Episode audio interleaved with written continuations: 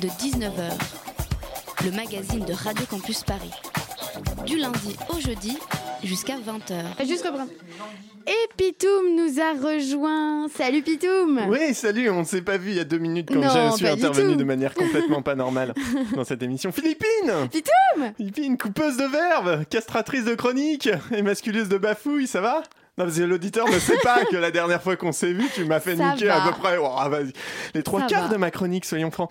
Auditrice, mon vice qui me colle devant ce micro toutes les semaines et dont le plaisir est de me voir essayer de me battre, tel un minuscule David contre ce libéraliste de Goliath, tel un Don Quichotte contre ces moulins à vent que sont les pragmatiques, tel un coyote perpétuellement ridiculisé par Bibip. Oui, je sais, tu vas me dire que dans l'histoire c'est Coyote le méchant, mais que veux-tu? Je n'ai pour, sa persé- je n'ai pour sa persévérance aussi infaillible que pathétique une admiration sans borne, mon vice. Nous sommes à la fin de 2017 et franchement, je garde le bilan pour janvier, mais ça pue du cul sévère. Bonjour. Oui, C'était court cette fois. Puisqu'on parle de fringants volatiles jouissant d'une chance insolente et d'une arrogance plus grande que la cathédra- cathédrale pardon, de Strasbourg et que Noël approche, est-ce que Macron a été sage cette année? Je ne suis pas le Père Noël. Oui, bien sûr, tu n'es pas le Père Noël, Emmanuel, déjà parce que le Père Noël porte des t-shirts sous son manteau et qu'on sait très bien que toi tu payes des costards. De toute façon, avec tes airs de prépubère, même ma petite cousine de 3 ans capterait le subterfuge, hein, donc c'est une très mauvaise idée. À la limite, demande à Castaner, hein, il te doit bien ça, tu l'as gâté cette année, un beau parti pour lui tout seul, c'est sympa. Mais c'était pas la question, Emmanuel. Emmanuel, est-ce que tu as été gentil cette année? Pour ma part, je suis de gauche. Non mais arrête. gauche. Non, voilà, arrête Emmanuel, arrête. Déjà, t'es pas chez Usul ici, hein, c'est pas parce que tu dis que t'es de gauche que t'es gentil. Il y a plein de connards qui se disent de gauche, hein, par exemple, euh, euh, j'ai Cambadélis, euh, Strauss-Kahn, Valls, euh, Nicolas Hulot. Donc oui, oui ou merde, Emmanuel, est-ce que tu as été sage cette année? Je suis votre chef. Ah bah bravo, voilà. Je l'attendais, celle-là, l'argument d'autorité, parfait pour clore toute discussion. Non mais c'est bien, elle est belle la démocratie sous Macron.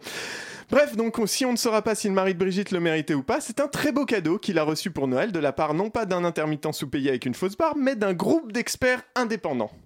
Selon un groupe d'experts indépendants, le SMIC freinerait notre économie, nuirait à la baisse du chômage et ne serait pas efficace pour lutter contre la pauvreté. Il préconise deux options indexer le SMIC sur l'inflation seulement ou supprimer toute règle d'indexation obligatoire. Autrement dit, geler le salaire minimal. Oh, ben voilà une idée qui est bonne pour Noël Bon alors tu t'en doutes auditrice, j'ai pas mal de trucs à dire sur le sujet, mais revenons déjà sur la notion d'indépendance du dit comité, hein, parce que depuis 2008, chaque année, le groupe d'experts sur la revalorisation du SMIC se réunit autour d'un brunch pour évaluer si on doit donner un coup de pouce au SMIC, en plus de l'augmentation annuelle automatique du bousin. Alors le groupe est composé de 5 membres, désignés par arrêté du Premier ministre, et la composition du groupe a été renouvelée justement ben, cet été. Les experts choisis sont donc à peu près aussi indépendants qu'un étudiant en médecine dont les parents payent le loyer, la bouffe et les avocats pour ne pas ruiner son brillant avenir après une accusation de viol. D'ailleurs, le président du dit comité n'est autre que Gilbert Sett, alors un type on ne peut plus sympathique, qui dans divers canards a déjà pu se prononcer sur la nécessité de diminuer le SMIC chaque année au lieu de l'augmenter, ou proposer un SMIC par région et par tranche d'âge, probablement un peu comme le vocabulaire d'ailleurs, et qui prône enfin une inversion des normes, hein, c'est-à-dire que le SMIC ne devant selon lui pardon, ne s'appliquer qu'en l'absence d'accord de branche. Ah oui, alors dans les précédentes commissions aussi, on avait toujours un sociologue, histoire de, un peu comme ma mère qui planquait mes médocs dans du yaourt à la vanille quand j'étais môme pour faire passer la pilule. bon bah là, rien, non, que dalle, hein, pas de yaourt à la vanille, on a un groupe d'experts libéraux alignés au garde à vous devant le grand, capital. Alors clairement, en 8 ans d'existence, la commission ne s'est jamais prononcée pour une augmentation du SMIC plus importante que celle prévue par la loi, donc on s'attendait pas vraiment à ce que ça change sous l'ère Macron. Mais là, elle est allée encore un peu plus loin. La proposition d'arrêter l'augmentation automatique du SMIC et donc implicitement d'organiser son gel permanent, c'est encore un coup porté aux citoyens les plus précaires. hein. C'est encore attaquer les mêmes.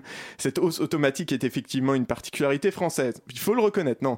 C'est, pas qu'on soit les seuls à l'avoir, en fait, c'est juste dans notre mode de calcul. Si le SMIC français n'est pas le plus haut du monde, il est en effet le seul à utiliser un double critère pour sa réévaluation annuelle. C'est-à-dire qu'on a l'inflation d'une part, c'est assez classique, et puis aussi le salaire horaire de base des ouvriers et des employés d'autre part, ce qui permet d'éviter le décrochage des salariés au SMIC par rapport à l'ensemble du salariat.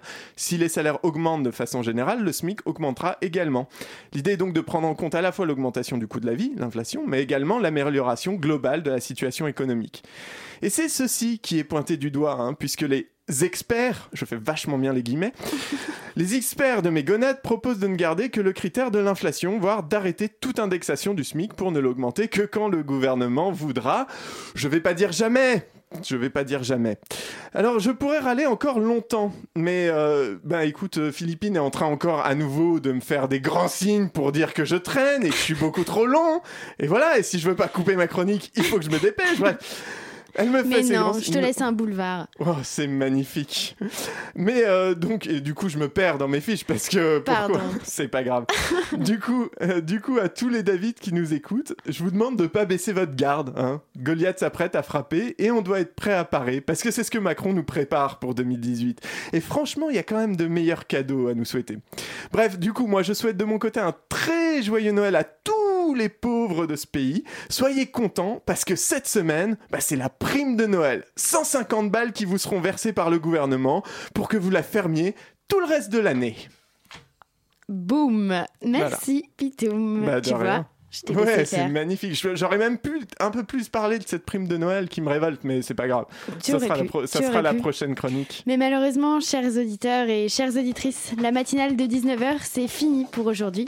Alors à demain. Merci à nos invités